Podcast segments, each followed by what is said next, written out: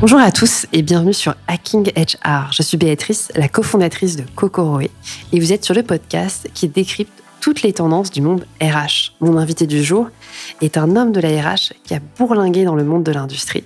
Il s'agit de Didier Lachaud, DRH du groupe Elis. Bonjour Didier. Bonjour Béatrice. Alors Didier, tu as un parcours qui est extrêmement riche, mais j'aimerais commencer par une première question. Qu'est-ce que tu voulais faire quand tu étais petit? Petit, je voulais être comédien et un peu plus tard avocat. Super métier. Donc, point commun, euh, des métiers de la scène, euh, charismatique, éloquence. Euh. Comédien, oui. Comédien, c'était pour ça. et puis, je me suis vite rendu compte que c'était quand même compliqué de, vivre de ça.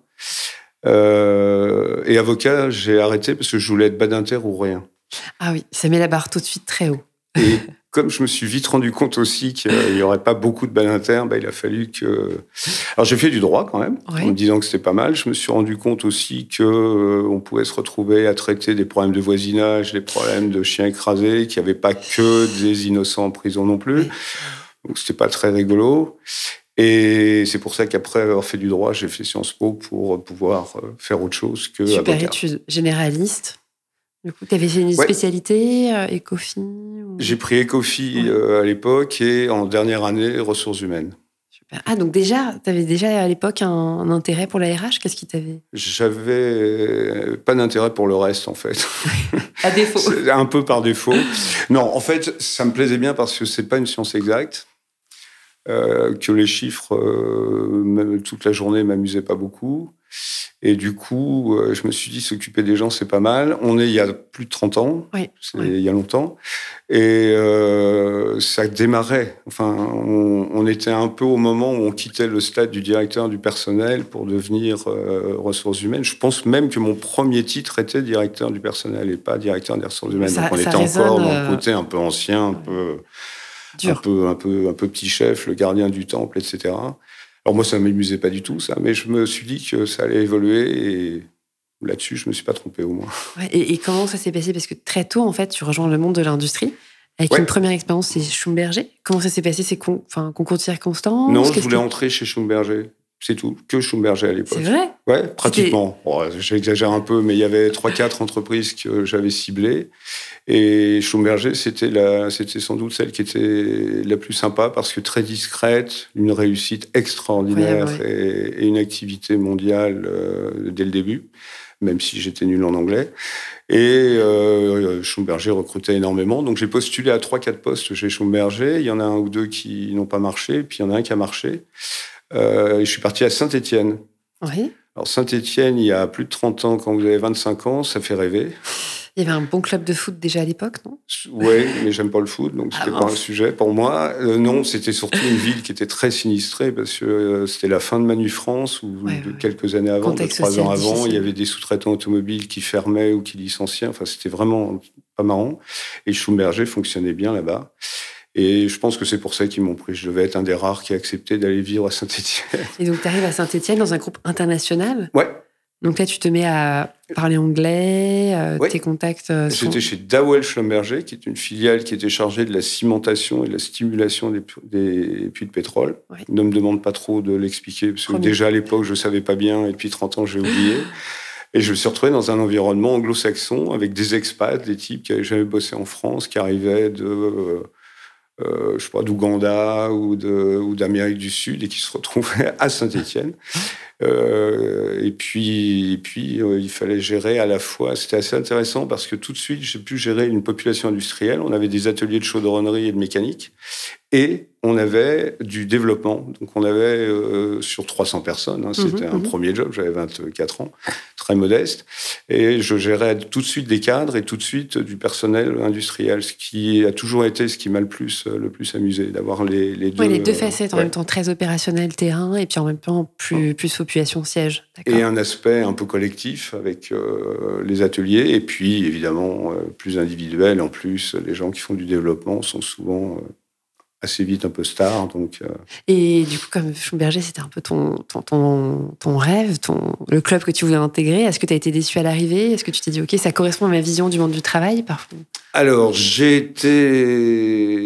non, j'ai pas été déçu du tout en fait, parce que j'ai à peu près tout appris en termes d'outils de, de, ressources humaines. Il faut savoir qu'à l'époque, on parlait beaucoup d'IBM qui était supposé très novateur dans ce domaine, et Schlumberger était pareil, mais il n'en parlait pas. C'est une, une, entreprise très discrète, mais il y avait déjà et encore une fois, c'est il y a longtemps, faut se, se, projeter un peu. Il y avait déjà des plans de succession, il y avait déjà des entretiens individuels, euh, tout, tout un tas d'outils qui n'existaient pratiquement pas dans les entreprises françaises, euh, plus traditionnelles. Et donc tous les outils en formation, etc., euh, existaient. La gestion internationale était très forte, puisque euh, le, le, business des services pétroliers, évidemment, hyper international. Euh, à Saint-Étienne, je gérais des Anglais, des euh, Sud-Américains, enfin, etc., qui venaient de trois ans, qui repartaient. Et euh, donc j'ai tout appris de ce point de vue-là.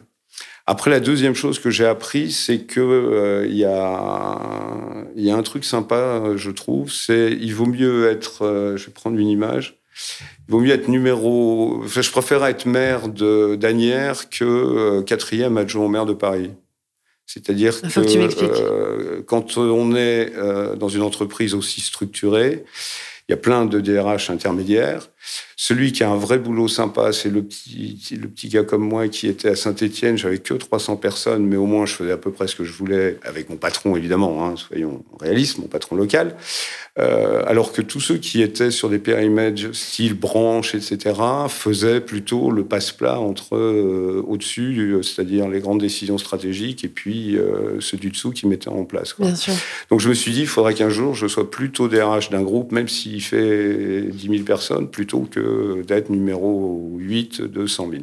Et Schumberger m'a bien montré ça. Je comprends. Et c'est quelques années après, finalement, que tu rejoins alors, trois ans, je, suis resté trois ans à Saint-Etienne, puis deux ans à Melun, où là, j'ai fait du. Ils avaient compris que j'avais pas peur, en général, de faire de la restructuration, des choses comme ça.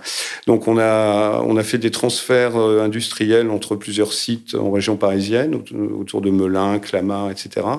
Donc, j'ai fait ça pendant deux ans. Et puis là, je me suis dit, le seul truc qu'ils vont me trouver, c'est. Euh, et c'est arrivé. Ils m'ont proposé un jour de partir à Caracas Caracas. Alors, je parlais pas espagnol. Ah oui. Et puis, je leur ai dit, mais moi, je connais un type vachement sympa qui euh, est à Londres aujourd'hui pour Dawel Schomerger et qui est euh, vénézuélien. Et sa femme déprime beaucoup euh, avec la température londonienne. Et ils ont dit, non, non, non. en gros, pourquoi faire simple quand on peut faire compliqué? C'est toi qui dois y aller. Donc, j'ai dit, non, j'y vais pas. Et j'ai cherché un autre job parce que je me suis dit que là, ils allaient me laisser. Venezuela, c'est sympa aussi, c'est une autre ambiance. Oui, tout à fait. Mais non, mais en plus, c'était pas des jobs très rigolos, c'est du casting, quoi. On cherchait le type qui, euh, dont on avait besoin pour faire telle ou telle tâche. Il y avait pas du beaucoup de développement. oui, ou de la mobilité interne. Ok. Et toi, tu cherchais une palette finalement de responsabilités plus, plus, euh, riche, plus vaste, plus avec plus de facettes en tout cas. C'est ça qui m'intéressait. Et je suis parti donc euh, chez Air Liquide. Ouais, donc tu restes sur le créneau, les fleurons français, c'est ton Ouais, boîte industrielle, à mon avis, la plus belle boîte industrielle française. Et Silor a dû l'être aussi à un moment, mais ça n'existe plus vraiment. Euh, et donc, une entreprise avec un côté euh, un peu vieille France à certains égards, un siège très, euh, très, ouais, assez, cette ambiance assez vieille France. Et il euh, faut se rappeler quand même qu'en 1910, je crois, de mémoire, euh, Air Liquide euh, s'est installé au Japon. En 1910, des boîtes françaises qui s'installaient au Japon. Alors, je me trompe peut-être de date parce que c'est vieux, mais quand même, quoi. C'était donc l'internationalisation était très forte déjà. Et donc, je me suis, je me suis retrouvé dans un, un job euh, côté euh, engineering, c'est-à-dire là. alors, siège, parce qu'ils sont, ils étaient Quai d'Orsay. Enfin, aujourd'hui, ils sont Quai Au début, j'étais pas au Quai d'Orsay. J'étais à Champigny-sur-Marne, avec des ateliers qu'on a déménagés, qu'on a supprimés, ville dont Georges Marchais avait été le maire, et il y, il y habitait encore. C'était pas très simple de faire nos déménagements euh, d'ateliers à 40 ou 50 km. Bon, tout ça a été assez agréable. Et puis, le, le DRH de l'époque, du groupe avait entendu parler de moi, parce que c'était la première fois qu'ils embauchaient un type aussi jeune pour, euh, j'avais pas 30 ans ou 30 ans, euh, pour, euh, pour un poste qui n'était pas immense, mais qui commençait à, à, se voir un peu. Et puis, un jour, il m'a demandé de venir le voir, je le connaissais pas. Et il m'a dit, alors, comment vous trouvez l'air liquide, etc. Bon, je lui ai raconté ce que je pensais. Et puis il me dit, je pense qu'il faudrait s'organiser autrement. si vous étiez à ma place, vous feriez quoi? Je me suis dit, bon, bah, de toute façon, je suis jeune, tout va bien. Au pire, je vais dire des tas de bêtises, il va me virer. Puis au pire, je vais trouver. Ça, c'est le genre, genre d'entretien qui peut changer une vie, je sens. Alors, je lui ai raconté que moi, j'organiserais les choses un peu différemment. C'était très géographique à l'époque. Et vous savez, en général, dans les organisations, mm. vous faites géographique. Et puis, euh, un jour, vous changez de management, vous passez à, mm-hmm. business unit. Et mm-hmm. puis, euh, cinq ans après, vous vous dites, tiens, ça marche pas, on va faire géographique, etc. Et donc là, j'ai proposé un truc par euh, une gestion des ressources humaines fondée sur les compétences communes par secteur. Euh, je vous passe les détails. Il a trouvé que c'était c'était sympa. Il m'a dit bah proposez-moi une organisation pour le groupe. Moi, je gérais 1000 personnes sur 30 000 à l'époque, hein, donc. Euh, Changement d'échelle. Mais en plus, il me demandait pas de m'occuper des 30 000, mais juste puisque j'avais mis cette idée de, de, de, mettre ça un peu sur le papier. Donc, ce que j'ai fait, je suis revenu le voir un mois après en me disant peut-être falloir que je fasse mon CV. Et puis, euh, il a dit, ouais, c'est bien, etc., etc. Donc, euh, on a travaillé le sujet. Il a été voir le président de l'époque. Il a dû lui expliquer qu'il avait beaucoup réfléchi et que c'était formidablement euh, génial son idée. Et on a mis en place l'organisation. Et du coup, j'ai trouvé là-dedans ma place. Il m'a proposé une partie. J'avais dû créer quatre ou cinq postes, je crois de, DRH pour l'ensemble du groupe ou à peu près. Alors c'était un peu plus compliqué que ça. Et il m'en a donné un, enfin il m'en a proposé un. Et donc là, je me suis retrouvé au siège au Quai d'Orsay. mais donc là, ton parti pris finalement, ça a été très tôt de proposer des idées, de pas être juste dans ta fiche de poste. Qu'est-ce qui faisait que c'est quand même incroyable, à moins de 30 ans, tu viens, tu proposes une nouvelle orga. Qu'est-ce qui a pas fait possible que de demander. Ouais. Et non, enfin, il me l'a demandé. Et puis, euh, tous les sujets d'organisation me plaisaient déjà beaucoup. D'accord. Euh, et ça, j'ai toujours continué à aimer ça. Pourquoi? Pourquoi ça t'intéresse?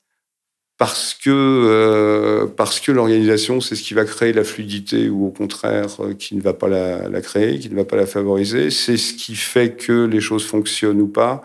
J'ai toujours été, et c'était le, credo aussi d'Air Liquide à l'époque, très soucieux d'éviter les lourdeurs administratives, les les les empilages, les process, de process très compliqués. Et, l'idée proposée se voulait de créer de la fluidité, de beaucoup plus de communication pour qu'on puisse développer les gens dans plusieurs activités du groupe, etc. etc. Et tu t'étais renseigné sur les organisations, les procès, genre de choses? C'était déjà quelque chose T'avais bouquiné, potassé des, Non, j'étais là depuis 2-3 ans. Euh, deux ans quand il m'a proposé ça, je crois. Je suis resté 5 ans, ça devait être après 2 ans. Donc, euh, fondamentalement, je connaissais, euh, je connaissais l'organisation, j'avais rencontré plein de gens. Et puis, ça restait très théorique. Hein. Je suis en train de te dire que j'ai tout décliné jusqu'au bout. Mais ça a été une, grande chance parce que ça m'a donné un accélérateur interne fort. Hein. Je passé de mes 1000, 1000 ou 1500 Piu Piu à, je sais plus combien à l'époque, mais 5000. Et puis surtout, un vrai job international où là, j'ai commencé à avoir des gens aux États-Unis, j'avais une petite équipe au Japon, enfin des gens à gérer, j'entends. Euh, et puis un peu partout en Europe, euh, c'était l'Europe du Sud, je crois, à l'époque, donc plein, plein de pays. Donc là, j'ai commencé à voyager aussi, à être. Euh, euh, avec euh, des, différences culturelles assez fortes. Ce que j'allais dire, parce que là, pour le coup, c'est ton premier job qui est vraiment worldwide, avec un vrai scope de responsabilité. Comment est-ce que tu gères cette dimension un peu multiculturelle? Comment est-ce que tu apprends finalement à gérer une culture? Tu parlais d'Amérique du Sud, tu parlais du Japon. Est-ce que tu es formé Comment tu fais ce, cette espèce de saut de puce, cette gymnastique intellectuelle? En allant sur place. C'est pour ça que j'ai commencé à voyager beaucoup et euh, en étant sur place. Euh, la première fois que je suis allé en Chine, euh, c'est assez surprenant. Hein. On est en 1980, je sais pas combien, 14, 15. la Chine n'était pas du tout ce qu'elle est devenue. On, on, allait voir si on pouvait faire une JV localement. Et là, on, alors on fait des tas de bêtises culturelles parce que le, faux le choc était énorme. Bah, euh, mais euh, c'est en allant sur place, quoi. C'est euh, quand on passe quelques jours quelque part, qu'on discute avec les gens, qu'on regarde comment ils travaillent, comment ils vivent. encore une fois, on fait quelques petites erreurs, mais c'est comme ça qu'on apprend, quoi. Et là, du coup, tu continues après sur la même trajectoire internationale, puisqu'après, tu rejoins le groupe FIV. Oui. C'est ça? Alors qui était très européen, essentiellement européen, sauf une grosse euh, entité au Brésil. Euh, donc c'était, du coup, c'était devenu essentiellement européen, mais euh, sympathique. Là, je n'y suis resté que deux ans parce que l'autre truc que j'ai appris ou j'avais déjà appris dans les années d'avant que j'ai pas cité, c'est que euh, quand on est DRH, il faut s'entendre avec son patron et puis il faut surtout apprécier beaucoup son patron. Et puis il se trouve que celui-là, je l'appréciais pas. L'harmonie est importante dans le succès d'un job, on est Donc, je suis resté deux ans parce que c'était pas du tout conflictuel. Ça, mais ça matchait pas ça ne matchait pas. J'ai besoin d'avoir des, patrons, non pas que j'admire, parce qu'il ne faut pas exagérer, puis avec l'âge, hein. mais que l'on prend vraiment pour le numéro un de, la structure. Et ensuite, tu rejoins du coup Gemalto, autre fleuron français. Qui s'appelait J'aime plus à l'époque. Qui s'appelait J'aime plus à l'époque. tu peux nous raconter, parce que c'était quasiment les débuts, tu es passé de 3500 collaborateurs à 15 000 très rapidement. Mm. Comment, comment les choses se sont passées et quel était ton poste? J'ai été le DRH du groupe tout de suite. C'est le groupe qui a changé, pas mon titre. Euh, ben, en fait, euh, donc j'avais décidé de quitter FIV et euh, je me souviens, j'avais trois pistes à l'époque. et j'aime plus, c'était la moins payée des trois, la plus petite boîte. Donc, si on raisonne en disant, comme certains DRH, je suis un super DRH parce que j'ai 100 000 personnes, bah, c'était raté. J'en avais, il y en avait 3 000, 3 500, je crois, de mémoire. Euh, un peu moins payé que les deux autres. Et j'avais donc ces, trois. Enfin, j'ai fini au bout des process par avoir les trois offres. Et j'ai choisi donc la moins payée, euh, la plus petite que tu boîte. Euh. Comment, quelle était ta grille de lecture et pourquoi tu as choisi Parce que j'ai rencontré le fondateur. Tu sais, je te disais à l'instant que j'aime bien les gens avec qui je vais travailler ou pas. Quoi. Et lui, tout en étant très conscient que c'était un fantastique vendeur de rêves, d'histoires et un grand visionnaire, euh, j'étais pas dupe. On peut dire son nom, c'était Marc, Marc, Marc Et je me souviens, j'ai dîné avec lui un soir euh, dans un restaurant à Paris où il m'a raconté sa vie. Donc ça a commencé à 20h30 où il était en retard comme d'habitude. Mais et euh, à l'époque, je savais pas que c'était comme d'habitude. Et puis on, s'est quitté vers minuit, quoi. Donc il m'avait raconté toute son histoire à lui, démarrant dans le Béarn. Et puis et puis et puis j'aime plus, c'est le truc avec une idée qu'il présentait comme étant très simple. Euh, c'était, euh, on était à la neuvième ou dixième année quand je l'ai vu et euh, c'était l'histoire fantastique qui s'était mise en marche. Et du coup, je me suis dit, c'est plus marrant d'aller chez lui que. Donc là, quand même, prise de risque, parce que tu pouvais choisir quelque chose d'assez confortable, mais là, tu décides de dire, OK, je crois en cette aventure et j'y vais. Exactement. Et cette aventure se révèle être incroyable, parce que là, si tu connais une espèce d'hyper-croissance finalement. Ouais. Ce qui est assez rare dans une carrière. 30%, à peu près de. Moi, je suis entré en 1997 et on a fait à peu près 30% de croissance chaque année. En 2000, je me souviens qu'on avait fait 50% de croissance avec peu d'acquisitions, donc c'était beaucoup de croissance organique. Euh, et puis c'était des moments de un peu de folie, c'est-à-dire que euh, un fondateur, euh, un fondateur à la tête d'une entreprise euh, très visionnaire, qui avait deux idées par heure au minimum. Qui croit en l'avenir de la carte à puce comme personne. Comme personne et qui avait souvent raison. Il avait déjà à l'époque un concept de notariat électronique. Aujourd'hui, aujourd'hui, quand on signe, on signe l'acquisition d'un appartement de manière électronique. Euh, il y pensait déjà il y a 25 ans. Et on accompagnait cette croissance où on ouvrait un pays euh, nouveau pratiquement tous les mois ou tous les deux mois. On crée des équipes partout. Il y a un autre truc que j'ai appris, c'est que tout ça était basé en Provence. Le siège à l'époque était basé en Provence et le soleil ne suffit pas pour faire venir les gens. C'était ça qu'ils vendaient avant que j'arrive. C'est-à-dire que c'était, on, paye un peu moins, mais ils auront le soleil en plus. Ça marche pas. en termes d'attractivité, il faut plus. Quoi. Il faut que le salaire soit là aussi. Parce que là, tu es sur un profil vraiment euh, d'ingénieur, donc il faut réussir à les attirer et et déjà, à l'époque, on parlait de la pénurie des bons ingénieurs euh, sur ces types de marché. Absolument. Donc, toi, tu travailles aussi sur la marque employeur. Comment. Euh, Alors, on était bien aidés euh, de ce point de vue-là parce que, un, Marc Lassus ne résistait jamais à un micro, une, caméra ou quoi que ce soit. Deux, on était quand même l'entreprise, la, enfin, la start-up française en pleine réussite. Donc, Côté image employeur, on était très aidé par l'écosystème qui était autour, en, en, tout cas en France. Oui. C'était moins vrai euh, aux États-Unis, par exemple, où on avait beaucoup de mal à recruter. Et en plus de ça, le, le produit était innovant, il bougeait, bougeait très très vite. Moi, je me souviens encore d'un truc super. On faisait, euh, on faisait un séminaire euh, qui était à la fois euh, tourné vers les clients et puis le team building des cadres dirigeants du groupe. On était plusieurs centaines. Je crois que c'était en Thaïlande et un type monte sur scène. C'était le patron du marketing de la partie téléphone. Hein, dans les cartes à puce, il y avait la téléphonie, les banques, la sécurité, etc. Et il arrive avec son téléphone. Alors, il faut se représenter le téléphone de l'époque, 25 euh, cm de haut, etc. Et il dit, bah, ça, dans 5 ans, ça servira à beaucoup de choses, mais presque plus à téléphoner. Truc de fou, vous êtes en 80, je sais pas combien, 18, 19, 2000 peut-être. Il n'y a pas encore Steve Jobs qui a parlé. On faisait que de téléphoner à l'époque, il n'y avait pas de musique, il n'y avait pas de photos, il n'y avait rien du tout. Et il nous explique tout ça. Et on l'a pris un peu pour intérêt en se disant, mince, c'est le directeur du marketing, il faut quand même qu'on regarde, il est un peu, il est un peu, un peu fatigué.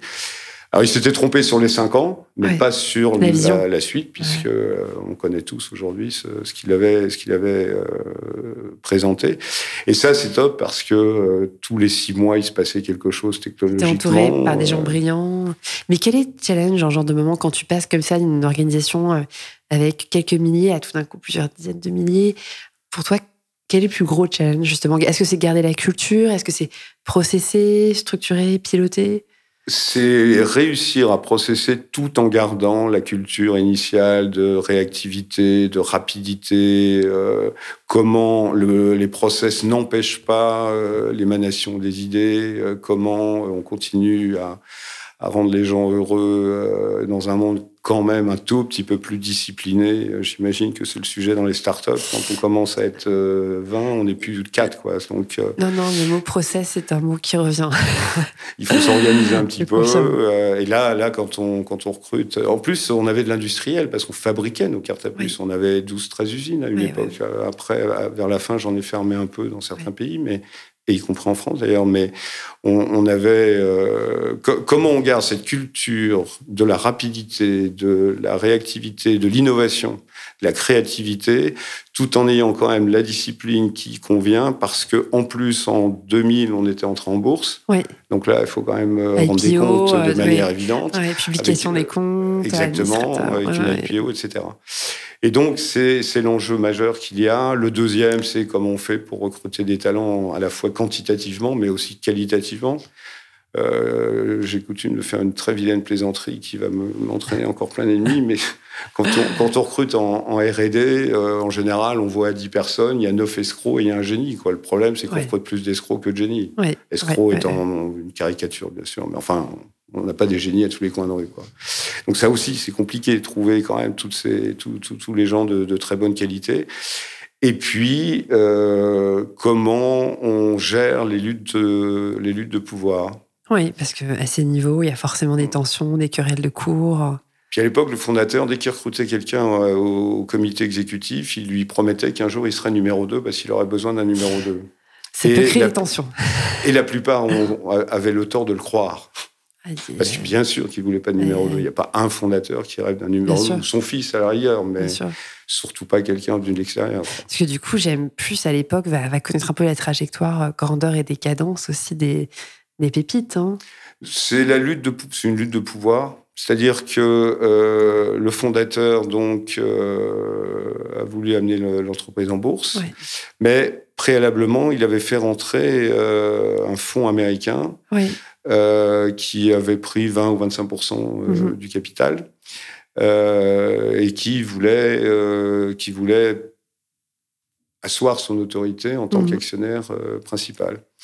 Et comme en bons Américains, ils ont trouvé que notre Français, avec son accent du Sud, était quand même génial mais fou, en gros, ils se sont dit, il faut quand même que lui, on lui donne un rôle un peu moins exécutif et puis qu'on recrute un CEO. Et à partir de là, il y a eu de la lutte de pouvoir forte entre le nouveau CEO qui prenait des décisions qui ne plaisaient pas au chairman of the board qui était devenu le fondateur, euh, le fonds américain qui a considéré que les Français c'était euh, des gens qui comprenaient rien, qui voulaient déménager la boîte et sans doute une bonne partie de la techno aux États-Unis. Il faut se rappeler qu'à l'époque, les Américains n'avaient pas la technologie de la cryptographie. euh, qui est une invention européenne, française. Euh, donc lutte de pouvoir, on monte les syndicats français contre le, le management américain. Et il y a un moment où c'est fatigant. On a dû aussi parce que euh, quand on croit très vite, on n'est pas toujours très sage financièrement. À un moment, les prix des télécoms. C'est une boîte à l'époque qui faisait 90% euh, de sa marge, euh, dans de sa marge dans les télécoms. Et le les prix des composants s'enflamment la, la partie bancaire ne gagnait pas beaucoup d'argent et toutes les parties passeport, sécurité étaient embryonnaires à l'époque. Quand les prix de la téléphonie se sont mis à stagner parce que tout le monde commençait à être équipé dans à peu près tous les pays, euh, bah, il a fallu faire un peu attention aux coûts. Quand vous faites attention aux coûts, vous regardez votre organisation industrielle et tu te dis, euh, là, on en a un petit peu beaucoup. Là, hein, les coûts en France sont élevés, donc il a fallu restructurer. Et là, il y a eu ce, ce, moment un peu compliqué où on a fermé des usines, on a dû faire des plans. Et c'est l'époque où j'ai été séquestré, menacé. C'est pas vrai Ouais, j'étais séquestré deux, trois fois. oh là là, sur site, en usine? Une fois sur le site et deux fois euh, dans des lieux extérieurs. Dont, ah oui, donc tu as connu des négociations euh, un peu dures. Un peu dures. Ouais, à Marseille, ils occupaient l'usine. Et c'était un peu compliqué parce que la nuit, ils buvaient, ils fumaient des trucs qui se vendent pas dans les bureaux de tabac, donc ils étaient un peu fatigués, un peu excités quand on arrivait en négociation. C'était un peu compliqué.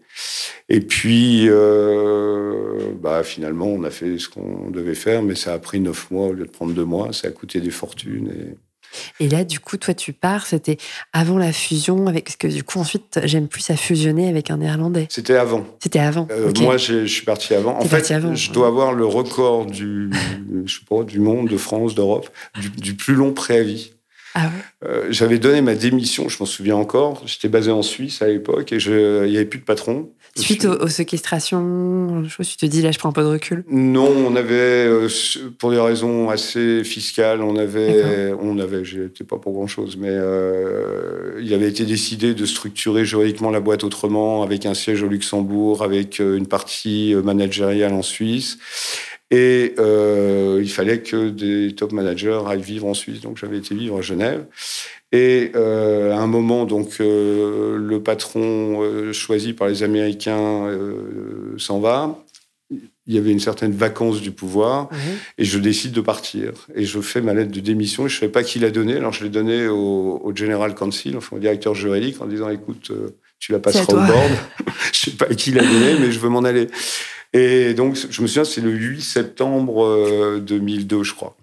Et en fait, je suis parti que fin 2003. C'est assez long comme délai de prévenance. C'est un peu long. Surtout que je n'avais pas encore été ni séquestré ni rien à cette époque-là. C'est-à-dire qu'ils sont venus en disant T'as un job? J'ai dit Non, non, non, moi je veux, je veux arrêter, je veux me reposer six mois en Provence, je veux apprendre à jouer au golf. Enfin, C'était ça. Juste. Euh, j'ai pas forcément euh, des envies de carrière si fortes que ça. Et ils m'ont dit, ça serait bien que tu fasses le plan, ce serait sympa parce que euh, il y avait le plan. J'ai dit, ok, mais ça peut durer longtemps parce qu'en France ça va être compliqué, en Allemagne c'est toujours long, etc., etc. Et j'ai dit ok, puis je pars. Quand j'ai fait l'Allemagne, euh, je suis plus la France, bien sûr, et puis j'avais un troisième pays. Euh, et puis, comme la France a été un peu perturbée avec ce que je racontais précédemment, bah, du coup, euh, je m'en souviens parce que j'ai obtenu l'accord des, des, syndicats le 23 mai 2002. Pourquoi je m'en souviens? Parce que c'est la Saint-Didier le 23 mai, c'est aussi bête que ah, ça. C'est pas parce que c'était tout fantastique. Et du coup, j'ai physiquement annoncé que trois mois après, je partais à mes équipes, etc., le jour même. C'est long, hein, neuf mois de préavis. C'est presque un an. C'est un record, effectivement. Mm. Et là, du coup, tu décides de t'octroyer ce qui est très rare dans une carrière, c'est un break. Je voulais apprendre à jouer au golf.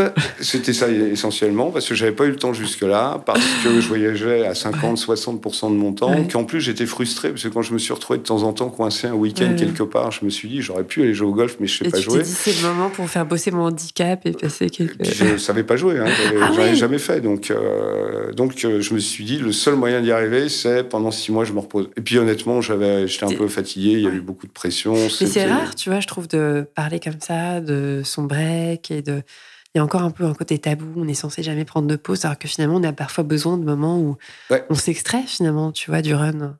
Ouais, ouais, il y a encore des gens qui trouvent que c'est pas normal, c'est un côté bobo ou un côté. Moi, je suis pour bobo pour dessous. En plus, le golf, c'est moins, c'est pas si bobo que ça. Mais voilà, c'était ça mon, mon idée. Et donc, c'est ce que j'ai fait, évidemment. Et puis, euh, j'avais vécu quand même six années euh, très, très denses, euh, super sympa. Quand j'ai commencé à répondre un peu au téléphone, je me suis aperçu que enfin, j'avais pas de, de trucs qui étaient très, très excitants. Euh, on m'avait proposé une banque européenne euh, très connue. Je ne me voyais pas du tout dans une banque européenne après ce que j'ai connu. D'ailleurs, je pense que la banque m'aurait pas vu non plus longtemps, mais euh, je n'étais vraiment pas fait pour ce, genre d'environnement. Et puis, ça m'amusait pas du tout. Et puis, euh, du coup, je me suis dit, mais finalement, il faut. Euh, alors, c'était pas une prolongation d'un break, mais ce qui peut être sympa, c'est plutôt de travailler pour moi je me suis dit, tiens, chasseur de tête, conseil, tout ça, ça va être un peu sympa. Conseil en management, conseil en ressources humaines. Et donc, c'est ce que j'ai fait pendant six ans. Donc, un mélange de chasse de tête, de conseil en ressources humaines. Euh. Et tu étais dans, un cabinet ou tu étais Au début, le mien. Ouais. Et puis, l'inconvénient d'être euh, d'être à son compte quand on n'est pas une star du, de la chasse de tête, c'est que euh, toutes les belles missions, on les a pas. On ne les a pas. Euh, et quand je parle de belles missions, c'est pas uniquement pour celles qui génèrent le plus d'honoraires, mais celles qui sont un peu plus, compliquées, etc. on n'a pas les COMEX. Et d'ailleurs, je reproduis le système parce que je travaille avec plein de, depuis 30 ans, avec plein de petits cabinets pour plein de postes. Mais quand il s'agit d'un poste COMEX, tu sais à qui tu fais appel, c'est toujours un des la même. Euh, très bien. On voit laquelle. Et puis comme ça, le conseil de surveillance, il dit bon, ils ne font pas bosser leurs copains, euh, on va avoir du lourd, etc. Et donc c'est pour ça qu'après j'ai rejoint un cabinet qui malheureusement a disparu depuis, mais qui avait une, euh, un périmètre européen et c'était assez assez sympa. Et quel changement tu fais? Puisque là finalement tu quittes un peu l'opérationnel et maintenant le cambouis et tu es plus dans une approche vraiment de consultant. Ouais. Est-ce que ça te plaît? Qu'est-ce que ça développe? Au début, oui.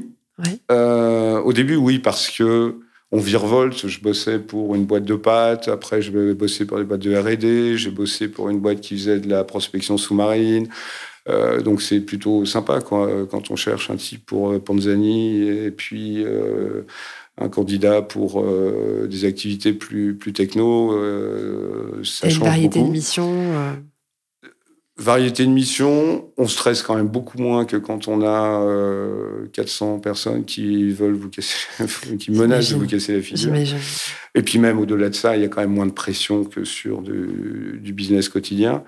La frustration, c'est qu'on accompagne rarement une aventure. Et en fait, ce dont je me suis rendu compte à ce moment-là, et grâce à J'aime plus, c'est mais pendant 5-6 ans, j'ai participé modestement dans mon rôle, etc., à une vraie aventure, quoi.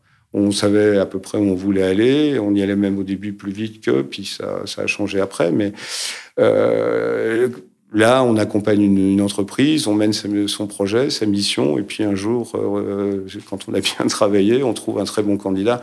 Alors de temps en temps, on retravaille avec eux et on, a l'impression de les aider à bâtir.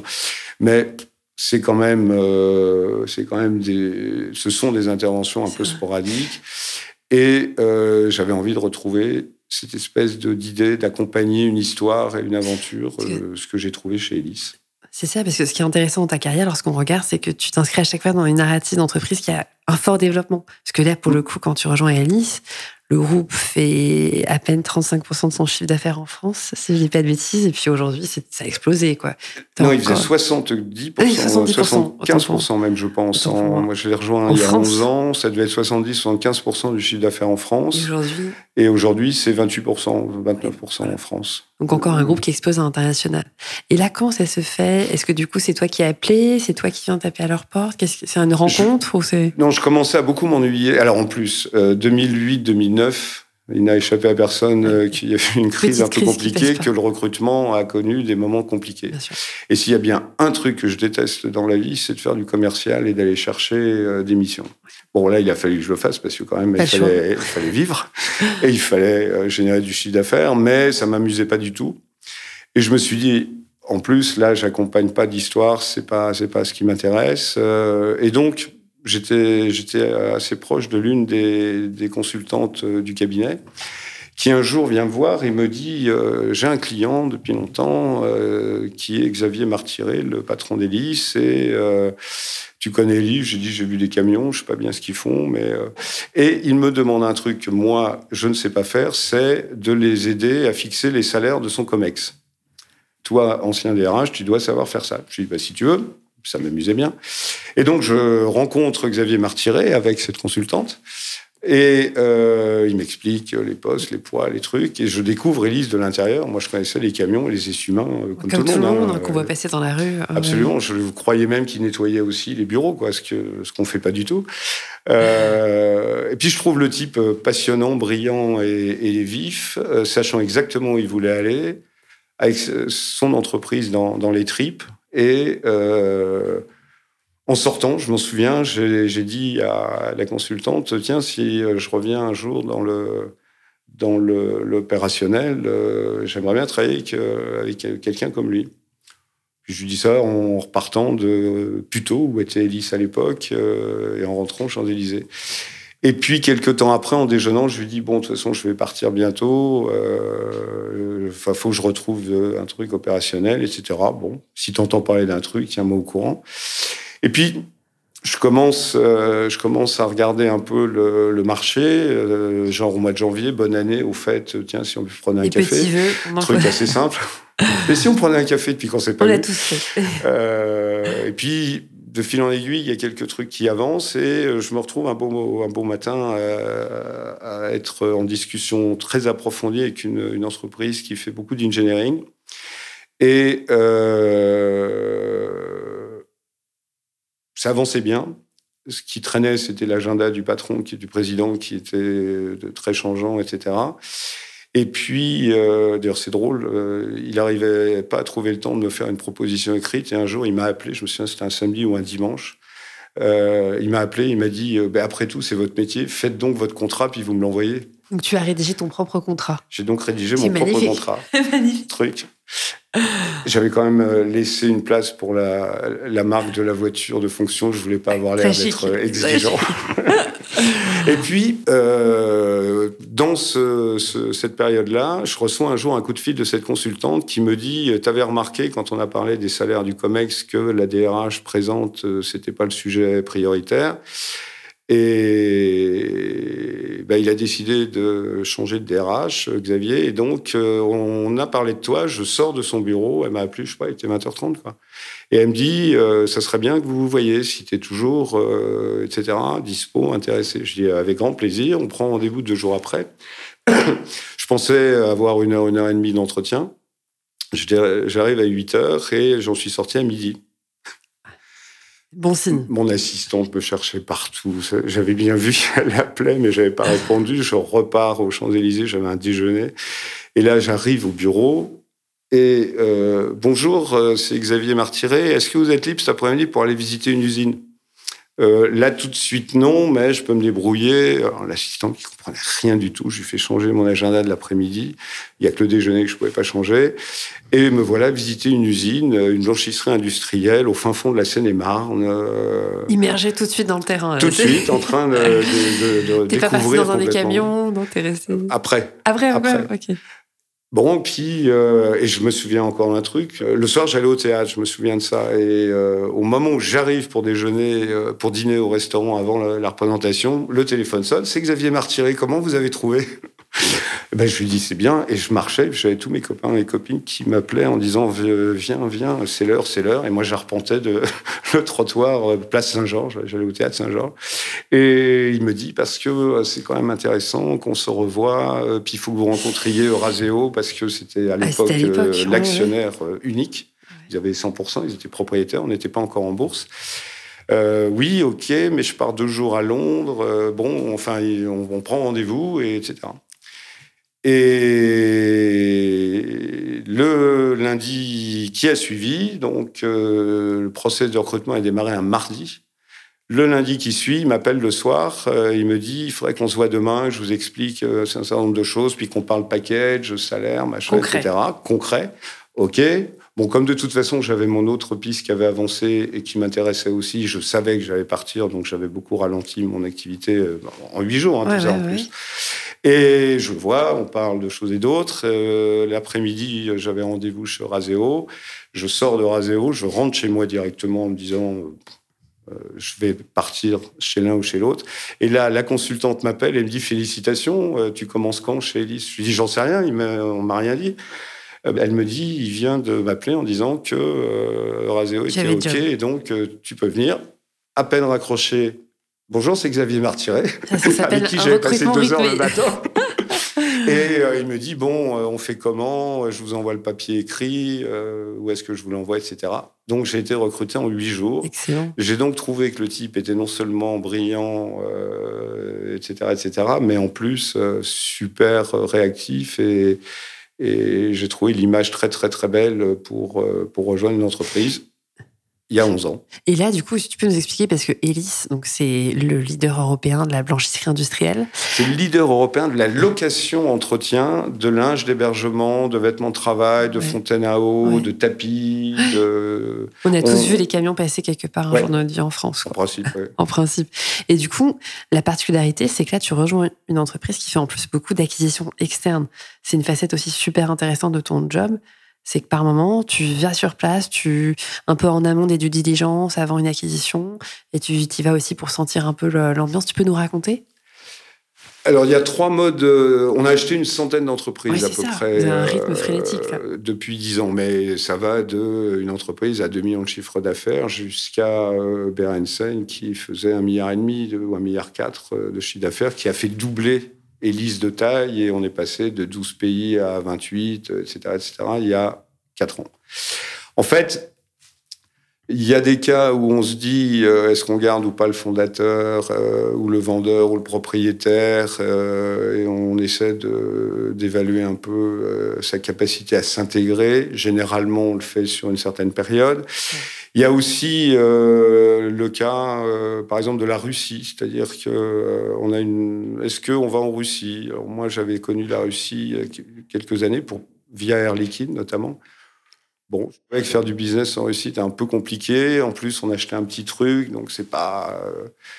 Euh, et finalement, bah, mon patron euh, me dit bah, euh, on va y aller, puis on va aller voir sur place. Donc on a été avec l'homme chargé des acquisitions, le président et moi-même, rencontrer les, les, gens sur place, voir l'outil, les outils industriels, il y en avait plusieurs. On a finalement décidé de faire le deal. Euh, il y a les cas où, comme Berensen, on s'est retrouvé à reprendre une entreprise qui avait 15 euh, 000 personnes. Nous, on était 25 000 à peu près à l'époque. C'est énorme. Alors 15 000, c'est beaucoup. Puis là, il a fallu je, trouver l'organisation qui allait permettre de fusionner tout ça, même si euh, dès le début, on a bien montré qu'il y en a un qui achetait et un qui était acheté, et pas la fusion ce que Comment est-ce que tu gères finalement ce genre de dimension aussi parce que la relation, on le sait, lors d'une acquisition, elle peut être aussi un peu tendue entre ceux qui sont rachetés, qui peuvent avoir un peu de défiance finalement de l'acheteur. Comment est-ce que tu gères ce genre de choses? Alors, on avait décidé avec euh, le président qu'on irait très très vite, quitte à faire un peu d'erreur, mais il valait mieux avoir 10% euh, de mauvais choix euh, que de laisser traîner ce que on voit d'ailleurs à chaque fois les fusions qui traînent avec des consultants partout dans tous les coins pendant des années, des mois. Nous on a dit bon, on, on, a le closing le 12 septembre. 1er septembre, on commence à rencontrer des gens. On a été visiter 50 usines dans 6 pays en 3 semaines, tous les deux avec à chaque fois des visites d'usines. De temps en temps, on savait plus bien si on était au nord de la Suède, au sud de la Suède, à droite, à gauche, en Allemagne. Euh, et dans le même temps, j'ai rencontré à peu près les 200 managers du groupe qu'on achetait. Bah, pour voir euh, qui pouvait euh, trouver une place dans cette future organisation. Donc je les ai vus en un mois, une fois. Le président en a rencontré certains aussi, notamment ceux que je suggérais de, de voir, etc ou d'autres membres de l'organisation. Après, je les ai revus euh, une deuxième fois, ces 200, pour leur dire voilà ce qu'on vous propose. Et le 13 novembre, on a annoncé l'organisation opérationnelle. Deux mois après le closing, on a annoncé notre organisation opérationnelle et le 15 janvier, on a annoncé l'ensemble de l'organisation du groupe. c'est vraiment une intégration express, quoi. Et là, ton parti pris, est-ce que tu mets des, tu maintiens une équipe en, local historique ou tu mets des transfuges qui viennent de ton siège, comme des hommes de confiance? Les deux. Un mix. Les deux. C'est sur un hybride. On a comme je disais à l'instant, on s'est dit, bon, on va se tromper un peu. Il y a même des cas, on savait en nommant quelqu'un qu'on se trompait. Mais pour diverses raisons, c'est mieux d'avoir un Anglais en Angleterre ou une Anglaise en Angleterre, c'est mieux, etc., etc. Donc on s'est dit, il faut quand même pas qu'on ait l'air de tout casser, de mettre des Français partout, ça va faire envahisseur, c'est pas bon. Donc, on a fait attention à ça. Il y avait des talents. Hein. C'est une entreprise qui est largement aussi ancienne qu'Elis, euh, qui a des parts de marché dans certains pays fantastiques, avec des taux d'EBITDA fantastiques aussi. Donc, de toute façon, il y avait donc tas de talents dans ces, dans ces équipes. Et puis, on a pris un peu de risques. On a pris un peu de risques. Un des trucs que j'adore dans ce métier, par exemple, euh, enfin, ou dans ce job, je sais pas si c'est un métier, mais en tout cas, c'est un job. Euh, je rencontre un jour une, euh, une Suédoise. J'étais à Copenhague et j'avais ma série de rendez-vous de 7 heures du mat à tard le soir. Elle rentre dans la salle de réunion où j'étais et elle me dit T'as remarqué que je suis chez Berensen depuis le 1er septembre? Et on était le 20 ou le 25, enfin, je me souviens plus. Mais j'ai dit, ouais, ouais, j'ai bien vu qu'on avait à peu près la même ancienneté chez Berensen. Sinon, on a racheté début septembre. Ça va être vite fait, l'entretien. Je pense que euh, t'as rien pour moi. Bah, je lui dis, j'en sais rien. Me parle pas de Berensen, j'en sais autant que toi. Mais par contre, raconte-moi, raconte-moi ta vie, ton œuvre, ton parcours, etc. Et le 13 novembre, on l'a nommée directrice de la Suède. 200 millions de chiffres d'affaires, quand même. Elle avait deux mois d'ancienneté. Et en septembre 2020, on l'a nommé euh, membre du comité exécutif et euh, Chief Operating Officer des Nordics. Elle gère 600 millions de chiffre d'affaires et elle est dans les 10 personnes qui comptent, les 11 personnes qui comptent chez, euh, chez Lise. Donc un, un truc euh, assez sympa que ce job ait certains présidents, parce qu'il a validé évidemment et le choix de, de, la garder et le choix de la nommer euh, patron de la Suède, euh, ben voilà, c'est l'aventure qu'on peut faire quand on a des gens qui prennent des risques. Quoi. Et Didier, enfin là, quand on t'écoute, c'est passionnant. On voit que tu as vécu des expériences euh, parfois très, très, très difficiles et en même temps super exaltantes. Et là, si je fais un petit un petit flashback finalement à toi quand tu étais étudiant à Sciences Po, 30 ans après. Quel regard tu jettes un peu sur ta carrière, tes choix? Qu'est-ce qui t'a drivé? Quel a été ton moteur? Il fallait qu'il y ait tout le contraire des raisons qui m'avaient fait entrer euh, à Sciences Po. C'est pas vrai. Ouais, Sciences Po, j'y avais été parce que euh, j'en avais marre qu'on euh, pense que je faisais la fac, que j'étais à la fac de droit juste euh, pour parce que c'est pas très compliqué, on se fatigue pas trop, on sort beaucoup, on peut faire la fête si on a envie de faire la fête, etc. Sciences Po, fallait bosser un petit peu plus quand même. Et donc il y avait une vraie fierté très académique, un peu bête de, de réussir à être diplômé de Sciences Po. depuis, ce qui m'a guidé, c'est au début c'était un peu d'ambition euh, comme je le disais au début, quoi, avoir un peu de, de moyens de, de, de, s'exprimer, euh, d'où mon, mon, petit mélange entre euh, il vaut mieux être premier de 10 000 personnes que cinquième de 50 000. Et j'ai été là où il y avait des gens que je trouvais sympas. Hein, euh, Lassus euh, chez J'aime Plus, euh, le président d'Elis aujourd'hui, euh, avec des beaux projets, avec des choses à faire, sans trop me poser la question de ce que je ferai après. Et je pense que c'est ça qui est le plus simple. C'est surtout pas se dire, euh, enfin pour moi, hein, il y en a qui en ont besoin, mais alors maintenant que je suis là, il faut que j'ai le truc du dessus, le truc ouais, tu n'avais pas un plan de carrière ultra, ultra bordé. Et, comment tu as fait pour garder ton équilibre de vie? Parce que tu es sur plein de fuseaux horaires différents, tu l'as dit, tu voyages beaucoup. Alors tu mentionnais le golf, mais est-ce que tu as des, des hobbies ou une philosophie, une hygiène de vie que tu as mis en place au fil du temps? Alors, hygiène de vie, peut-être pas. Euh, non, non, mais j'ai une vie qui euh, me plaît bien. Euh, j'ai pas de problème à beaucoup travailler. J'ai un problème parce que je progresse pas au golf, mais euh, ah, j'ai pas le temps de jouer. Ça, c'est très frustrant. C'est. Euh, j'adore le théâtre. j'adore l'opéra. donc j'y vais. Enfin, là, depuis un an et demi, j'étais extrêmement frustré. J'y suis retourné il y a un mois à Aix-en-Provence. Quel bonheur. Euh, ouais, non, je je fais pas suffisamment de jeux.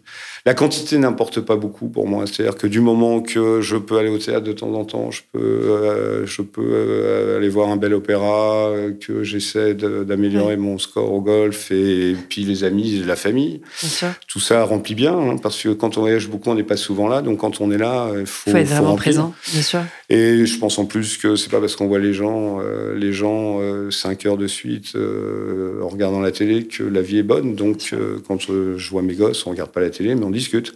Puis ils sont grands maintenant, donc. Euh, donc c'est ça l'équilibre, c'est très banal, hein. très très banal. Et tu arrives à déconnecter pendant les vacances? Parce que souvent, c'est ouais, non, pas tellement. Non, mais je pas, envie. Pas trop. je pas envie. Est-ce un vrai problème? Enfin, moi, je crois pas du tout au côté. Euh, j'ai vu sur LinkedIn. J'ai répondu d'ailleurs. je pense que c'est pas vrai. Il faut emmener l'ordinateur parce qu'on est frustré si on l'emmène pas. Il y a tout un, mouvement en ce moment. Est-ce qu'il faut couper totalement? Est-ce qu'on retire ses réseaux sociaux? Est-ce qu'on part avec son ordinateur, sans ordinateur pendant les vacances? En fait, ton parti pris, c'est tu continues mais tranquillement. Ouais, est-ce un vrai problème dans une journée de vacances entre euh, un peu ah, d'exercice, un peu de sport, de regarder trois mails Est-ce un vrai sujet Je crois pas, moi. pour certains, c'est une intrusion, mais toi, tu es passionné. Ah non, mais je pense que c'est l'inverse pour beaucoup. C'est-à-dire que, mais c'est pas possible, j'ai plus de nouvelles de la boîte depuis 15 jours, je vais mourir. Bon, je suis pas comme ça non plus, mais. C'est vrai. je trouve pas ça très intrusif. On n'oblige personne à répondre à un mail à minuit. Ah, non, non. Bah, d'ailleurs, c'est idiot de répondre à un mail à minuit. Mieux vaut réfléchir tranquille et répondre le lendemain matin, etc. Et les vacances, c'est un peu pareil. Je pense que. Euh, enfin oui, moi je, je, coupe bien et ça m'empêche pas de regarder deux trois mails ou je sais pas. J'ai fait une interview d'un Chilien le jeudi de l'Ascension. Euh, j'étais en Provence au soleil euh, et j'ai passé une heure et demie avec un Chilien parti. Est-ce que ça a foutu ma journée en l'air? Non. non. Et, tu mentionnais justement tes passions théâtre, opéra. Est-ce que tu as des ouvrages aussi ou des œuvres que tu nous recommandes, qui t'inspirent, des coups de cœur récemment? Même si je sais que l'activité culturelle n'a pas été trépidante ces derniers temps, tu as des, coups Ça de cœur. permettait de lire. Voilà, à défaut. Euh, alors, je lis très peu de bouquins de management. Euh, il vaut mieux le faire que, que lire, je crois, en management. Il vaut mieux essayer de manager. On est parfois déçu par la littérature en management en plus et puis s'enrichir avec les idées des autres, etc. Donc je pense que moi, ce que je lis beaucoup, ce sont euh, les biographies, euh, pas auto en général, parce que dans les autobiographies, euh, tout le début est toujours très long sur l'enfance et que c'est pas le plus intéressant. Pour voir un peu comment les gens se construisent. Si c'est un peu critique, c'est pas mal non plus, parce que ça permet de, de regarder. T'as par exemple une bio que tu nous recommandes ou c'est qui la dernière bio que j'ai lu je, lis 3-4 bouquins en même temps souvent, alors j'oublie ah les titres. en mode multi, enfin, deux, trois, euh, multitasking. En ouais, c'est pas très structuré ça. Pas le dire ah, j'arrive pas, moi je suis un par un, mais j'arrive pas à faire plusieurs en même temps, je suis perdu. Ah, ouais, ah moi c'est pour ça que je retiens jamais les titres. Euh, le dernier truc que j'ai lu, c'est quoi? Ah, aussi, c'est très léger, c'est. Euh, Divine Jacqueline, euh, un bouquin fait par euh, Dominique Nora de l'Académie française sur sans doute le dernier modèle qui ne se fera plus et qui n'existera plus de la parfaite euh, dame fortunée mondaine. C'est ouais, je vois bien, c'est très proustien. Jacqueline de Ribes, ouais, très très très proustien. Alors on en retient juste que ça peut plus exister et c'est sans doute mieux. Euh, parce que sa vie, enfin, ça, ça, véhiculait quand même que des valeurs très, très, très, très, très anciennes. Mais il y a un côté euh, un peu ethnologique, euh, quand on n'a pas connu, assez, assez léger, facile à lire. et puis... On prend ta recommandation. On aime la jet set, même si c'était il y a très longtemps. On prend.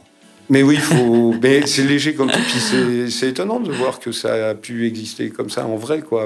Pas uniquement pas uniquement dans Gatsby Magnifique. Ouais, parce qu'elle connaissait Truman Capote, euh, c'était ces années-là, c'est ça hein, Oui, absolument, c'était très...